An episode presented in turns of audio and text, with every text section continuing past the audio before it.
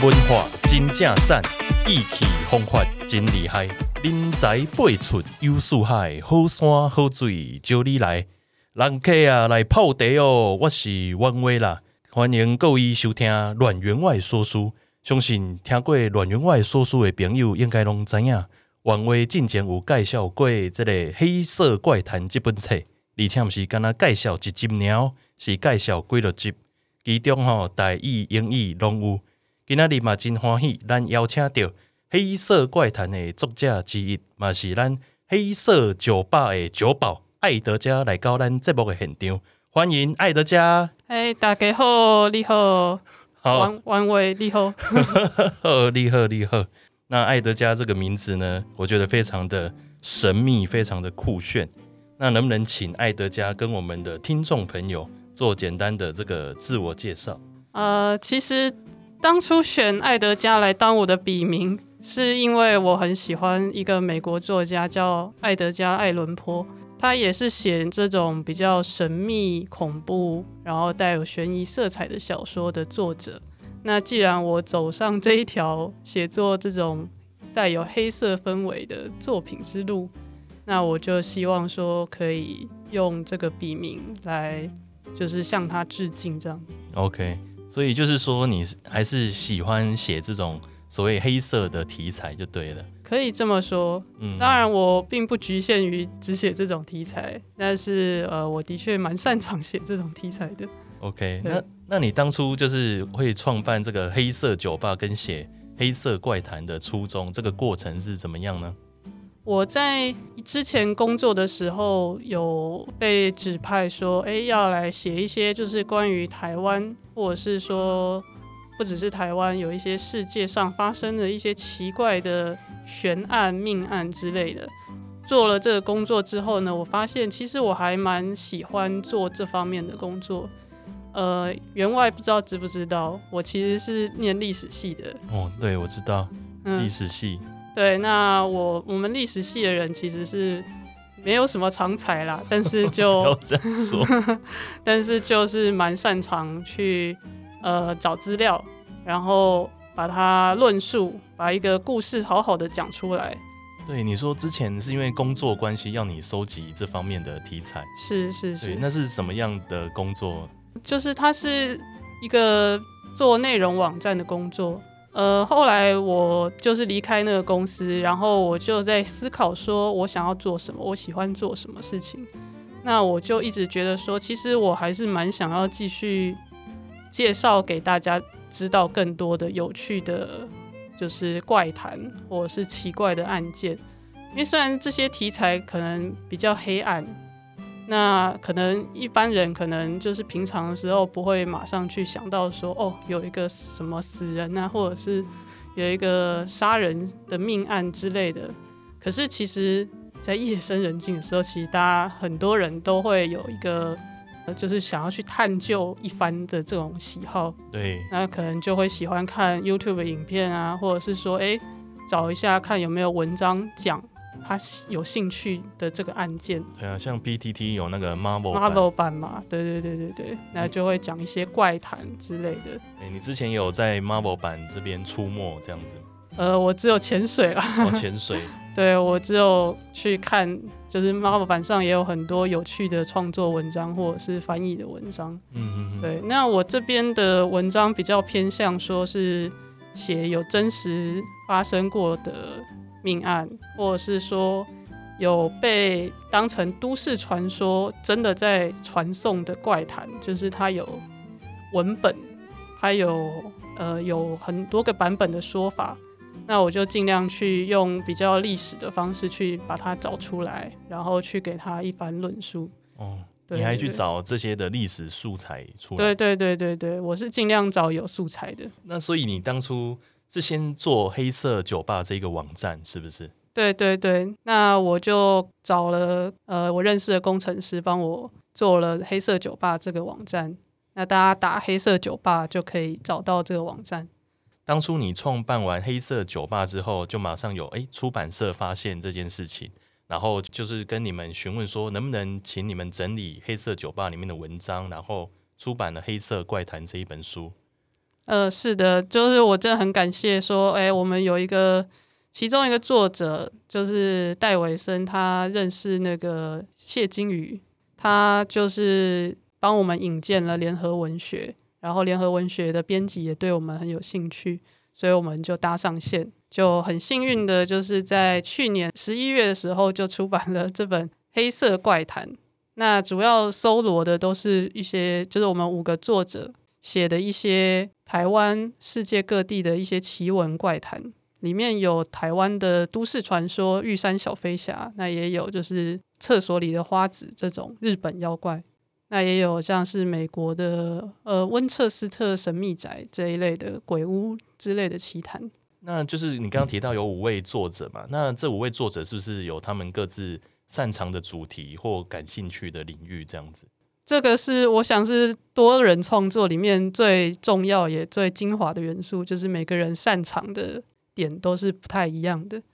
那像我个人的话，我会写台湾的真实命案，然后也会写呃可能欧美各国的一些怪谈或者是命案等等。那像呃练马超大根是我们的作者之一，然后他就很会写日本的妖怪，是。这个名字就蛮日本的。练马超大根，大家请不要想歪，这个大根是指萝卜，对，萝卜，白萝卜。据说东京练马区盛产大根呐、啊，因为他求学的时候住在练马，所以他就取了这个笔名。嗯嗯嗯。那我们还有呃其他的作者，像齐正，齐正是一位很喜欢旅行，然后也很喜欢台湾的一些文资。然后一些老屋这样子的，有一位很多愁善感的作者，就是关于建筑啊、历史遗迹这方面的。对对对对对，像民雄鬼屋或者是像乌日鬼屋这样子的题材。然后我们还有两位作者，一位是蓝龙头，嗯、那蓝龙头他蛮喜欢写可能跟电影或音乐相关的题材。那他有写过一篇是在讲。就大家应该都有看过的电影叫《大法师》，是非常经典的电影。就是可能你有看过的话，就会记得说，哦，有那个小女孩头转一一百八十度转到后背这样子，很可怕。这个故事其实是真实事件。哇，对，只是说真实事件里面不是小女孩当主角，是小男孩。呃，蓝龙头就是有写过介绍说，诶，这个小男孩叫做。罗兰多伊 （Rolando），罗兰多伊到底发生了什么事情？因为我们对于像是西方的这些呃作品啊，虽然听很多了，但是还没有办法去详细深入，所以我觉得透过这本书也算是说，让我们了解到他们的时代脉络，可能跟我们社会有一些一样或不一样的地方。是啊，是啊。那像戴维森这位作者，他就是写一些台湾民俗。对。那这台湾民俗有很多种嘛，那他就写一些比较黑色的民俗，怎么怎么个黑色法呢？比方说像是大家可能知道说哦，针扎草人就是一种诅咒人的方式嘛。哦、对对，宫廷剧也蛮常看。对对对对，叫什么验圣之法？针它就是在民俗上，其实它就是有蛮有法力的一种物品。对，它会把就是邪恶的意念刺进。不管是超人还是衣服，特别是衣服，因为衣服会带有人的那种哦精精神魂魄、精气神，对对对对对。那所以你穿的衣服千万不能随便乱丢。对，因为我之前介绍这个林半仙的故事，也是他写的嘛。对对对对，也是戴维森写的。那这个故事也是很有趣嘛。所以你觉得他不只是讲我们所谓的黑色或者是恐怖的这些情节就对了，你还有想要说在。黑色之外，可以让我们看到一些什么其他的东西吗？哎，我们先讲怪谈好了，因为怪谈跟命案好像又不太一样。嗯，怪谈它可能是虚构的嘛，那也有可能是说它是一些真实现象，只是说它被渲染成怪谈了。可能像是红衣小女孩，它有可能真的有那个小女孩出现，可是她真的是鬼吗？还是魔神仔？模型啊？对对。那有些人可能就会觉得她一定是模型啊，有些人觉得她可能是普通的小女孩，还是普通的人，然后不小心入境这样子。我觉得怪谈它有趣的地方就在于说渲染这个部分。为什么说渲染这个部分才有趣？我们去渲染的部分，我们去虚构的部分，其实是反映我们自己心中的恐惧啊。嗯。如果大家有看 Marvel 版的话，就会发现说，诶，不同国家的怪谈，因为版版上可能有翻译美国的怪谈，也有翻译日本的怪谈，也有翻译韩国的怪谈。可是每个国家的怪谈好像主题都有一点落差，不太一样。像日本的话，就很容易出现一种怪谈，就是那种偏僻的山村。哦，对。然后出现了就是奇怪的习俗，然后把人。呃，就是杀了或神隐，有神隐这个用词，就是日本怪谈专属的。哦、那美国少女这个，对对对对对。那美国的话就很容易出现像恶魔嘛。对对对对，因为他们有基督教文化。哦、那像台湾的话，就是可能比方说，大家就很容易看到什么，半夜的时候看到就骑机车，然后结果经过某一条街的时候遇到一个仪式。然后就被要求要一起走哦，就是上巴掌啊，这个上巴掌在我们鹿港这边是很有名的习俗，这样子。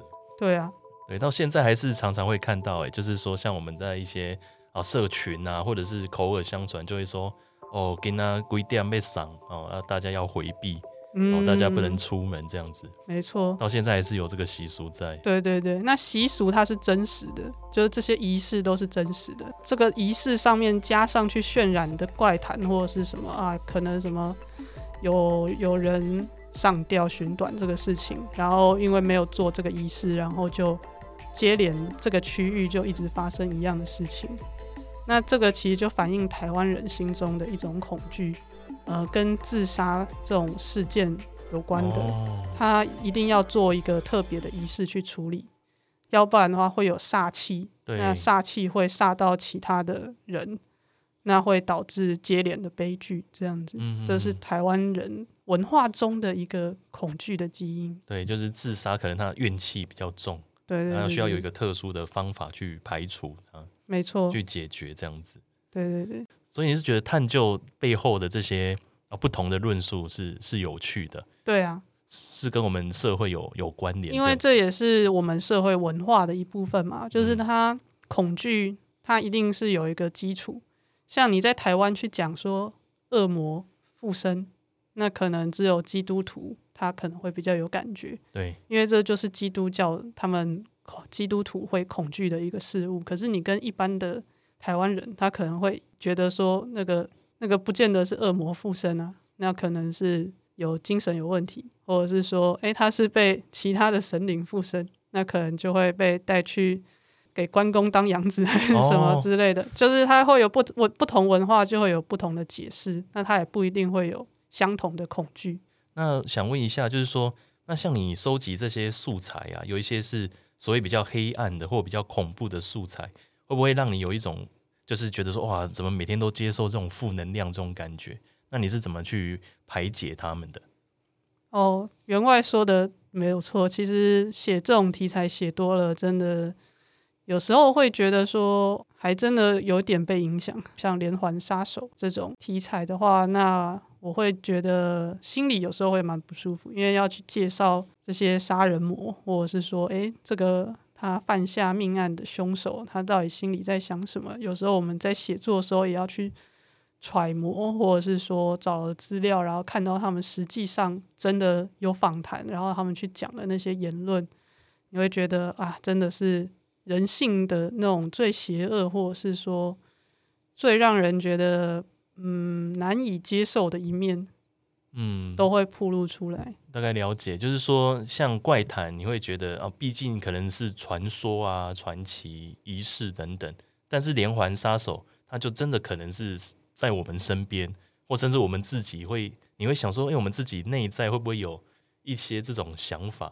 对啊，就是他跟我们的连接反而会更深，这样子。嗯，员外说的没错。有时候你在揣摩的时候，你会心里想说。我会不会有一天也会跟他一样？当然，我觉得不会啦，应该是不会啦。呃，我个人一向都觉得说人都是有黑暗面的，只是说这个社会上绝大多数人还是可以把黑暗面调整得很好。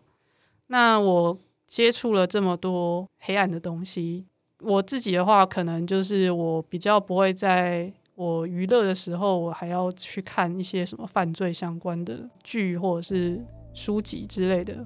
放松的时候，我就会去看喜剧，或者是看一些比较温暖、温馨的东西，或比较好笑，或者是说，诶，它就是设定在一个奇幻的世界，那我就会用这个方式去让我的负能量释放。大概就跟一般人就是平常上班工作嘛，下班就看剧啊，放空这种感觉差不多这样子。对，对，对，对啊，所以大家也不用把它想着好像是诶太过负面或太过复杂的一种情绪这样子。对，那对了，刚刚提到有五位作者嘛，那其中还有包括这个帮整整本书像画封面的这个麦克比先生。这位麦克比先生当初是怎么去接触到的？哦，我真的要好好介绍一下麦克比先生。他是一个很才华洋溢的创作者，他有他自己的粉砖，大家就找麦克比先生就可以在 FB 上找到他的粉砖。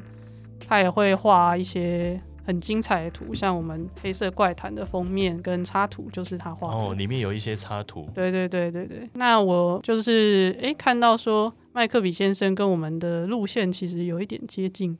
因为他也会介绍一些奇闻怪事嘛，然后刚好奇正也认识他，所以我就请奇正去接洽他，看他愿不愿意为我们的书画插图。OK，那他跟我们搭上线之后就很高兴，然后跟我们说：“哎，他很喜欢我们的东西。”哇，对我也是他的粉丝，他也是我的粉丝。所以一开始是只有网络上认识而已，然后后来有我们后来有实实体见面了。对对对对。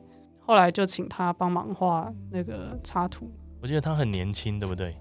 对，他现在是大医生。哇，大医生就这么有才华。对，所以他的粉砖已经经营六年了，呃，小学就开始经营。哦，小学就经营，然后有画画这样子。对对对对对。所以他帮你们画的时候，是可能高中的时候就开始画了。对对对，他那时候刚好高三。哇。高三，然后然后也有办法接这种商业案，也是真的蛮厉害的，真的很厉害。好，那再来就是现在爱德家除了出版这个《黑色怪谈》以外，然后做了黑色酒吧这个网站，那其实现在还有就是跨足到其他自媒体的领域。那可不可以请爱德加说明一下自己的学师历程？那包括你从这个历史系毕业到之后工作的这个过程，这样子。哦，好啊，我是台大历史系毕业的。那我本来很希望可以走学术这条路线，就是继续研究历史学。但是我大概在我硕士毕业之后，开始意识到说，其实我没有那么想要把我的生活都拿来做学术。其实我是很希望可以做创作。那我是希望说，诶，我可以写故事，写一些。有趣的东西去介绍给大家，这个是我有兴趣做的事情，我喜欢做的事情。那其实这个过程我也没有说，诶，马上就脱离学术界，然后就是马上就去做创作。那其实也是都有一些因缘际会，或者是有一些机会。我离开学术界，其实也没有马上离开，我是先去中研院当专专任助理。那在这个过程之中，刚好就是。在一家公司去做那个内容网站的内容编辑，那这个过程也让我去了解到说，诶，自媒体它应该要怎么去经营，嗯，然后要怎么去成为一个专业的文字工作者。那这个经验对我之后经营自媒体也是蛮有帮助的。所以，包括你刚刚说的这几个作者啊，就是黑色怪谈这些作者，也是在这个时期去认识的嘛？是的，嗯、就是我们也是在工作上，然后一个一个慢慢认识。那现在你也帮其他的网站去写其他的作品嘛？对不对？是的，呃，有一个叫故事的网站，那他们的内容非常的丰富，他们是做历史普及的，像是之前斯卡罗在红的时候，他们就有介绍台湾原住民怎么跟外国人接触的这些相关的知识啊，然后做了很多相关的专题。那我的话，我会帮他们写作一些，比方说，诶，有一些有趣的历史人物，或者是说台湾史上的有一些比较有趣的题材。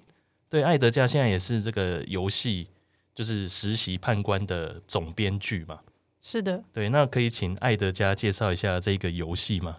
好啊，那这个游戏是我跟朋友们就是一起发想，然后一起创作。我们我们也是一开始的时候只有三个人，然后后来一个一个把人拉进来。那现在团队里面有六个人。这个游戏它是坐在 LINE 上面，它是一个 LINE bot。就是一个赖机器人，有点像集管家，但是它是跟你玩游戏，哦，对对对，互动的，对对对对对。那实习判官的游戏，它主要是说，它会有一个一个的案件，你要在小阎王的带领之下，小阎王跟其他四个判官一起，根据就是那个案件，他会给你的一些线索，然后去找出更多的线索。然后这些更多的线索就会带你去看清这个真相，那会慢慢去找到一些关系人，关系人里面可能就藏着真正的杀人凶手，或者是说，哎，关系人其实都不是凶手，也有可能哦，也有可能说这个死者他就是死于一场意外，或者是说他其实是自杀的哦。对，我们都有很多种不同的答案。那你要答对之后，你就可以破关，然后看到说，哎，原来真相，它会有一个真相的文本是长这样子。实习判官网站上面的介绍说，它是一个线上的密室逃脱嘛？嗯，对，对，就像一个密室逃脱这个解谜的过程这样子。对，应该说它跟密室逃脱的形态很像。当然，我们这个没有密室给你逃脱，可是其实在那个解谜的过程，其实是跟密室逃脱很像。你找到了 A 线索，然后在 A 线索之中，你才知道说 B 线索原来是要这样子解开的。这个也可以多人一起玩嘛，对不对？对对对，多人解谜。你可以一个人玩，也可以跟十个人一起玩。哇，最多就是十个人这样子。没有没有，一百个人也可以。一百个人可以，可以大家一起解谜这样子。对对对对对。所以你刚刚提到小阎王，我觉得蛮有趣的，因为小阎王是我以前看那个《幽游白书》里面的那个角色。对对，所以是说小阎王他带领了一些判官，然后玩家扮演就是实习判官，就是你是实习生，然后要加入大家的感觉。对对对，当然我们的小阎王跟又有白书的小阎王不是同一个人啦，这个要厘清一下。那我们的小阎王是阎罗王最小的儿子，这个最小的小孩人小志气高，哇，他希望可以解决冥界的问题。然后玩家扮演的是。呃，实习判官就是其他的判官，就像你的学长姐，那你要去收集一些呃证据或者是一些线索，那跟他们求证。然后你的老板就是小阎王，对，然后你们就是一个 team 这样子，对，那大家一起解谜这样，没错，算是一个蛮有趣的游戏，而且是是 LINE 的游戏嘛。对对对，就 LINE 不用下载任何程式，你直接加我们实习判官。这个机器人当好友就可以玩了。那这个游戏推出到现在已经多久了？呃，将近两年。将近两年了。对，从二零二零四月正式上线到现在，快要两年了。我看上面已经有好多季的这个版本了，对不对？对对对对对，已经出到第六季了。第六季这样子，我个人玩的心得是觉得还蛮有趣的啦，就是透过文字来解谜。自己如果有时候啊，就是下午或者是一个周末没事。哦，可以跟朋友或自己，就跟这一个实习判官，然后一起来解谜这样子。那我知道现在爱德加，包括你现在写书，然后又做实习判官这一个游戏嘛，哈，在自媒体界就是所谓站稳自媒体，就是说 表示说这些自媒体的经验呢啊，已经让你可以就是说有一个比较稳定的收入这样子。嗯、呃，可以这么说。我觉得我现在自认的身份算是自由工作者。就是经营黑色酒吧这个自媒体是一个部分，然后做实习判官也是我的工作的一部分。那我也帮故事写稿，我也接其他公司的一些写文案或者是写文章的需求，或者是做研究案等等。那这些都是我的工作的一部分。那这也很符合现代人，就是因为我们现在比较接受说在家工作或远端工作的概念。对啊，或者是所谓什么斜杠青年这种概念。对对对对对，我现在就是斜杠斜杠青年。那你有想说未来会继续往哪方面发展吗？继续斜杠，就继续往文字这个领域吗？还是说，比如说想要这像我一样做 podcast 啊，或拍影片啊？我都不排斥。那就是我想我的能力还是以文字创作为主啦。那写剧本、做游戏，这也是我蛮喜欢做的一件事情。虽然我是以文字能力为主，但这也代表说，诶，其实我也可以做影视或者是游戏方面的。对，只要我能够把那个脚本写出来，对我可以去适应说，诶，不同的媒体它有不同的形式，那我要怎么去把内容装进他们那个形式？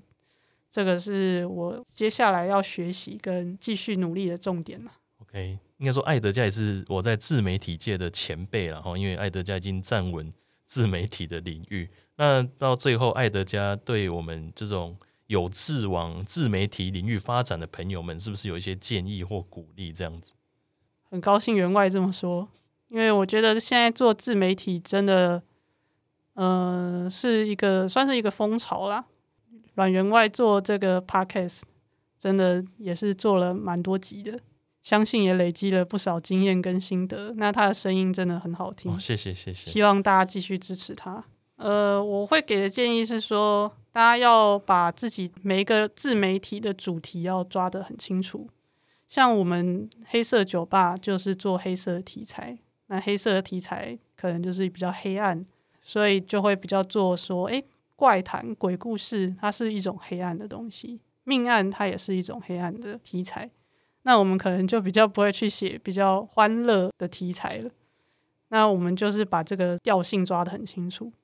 那如果我有写到比较欢乐的历史，那我可能就会投稿去故事这样子。哦，对对对，就是清楚自己的定位这样子。对对对，每一个自媒体它就是有它自己清楚的主题。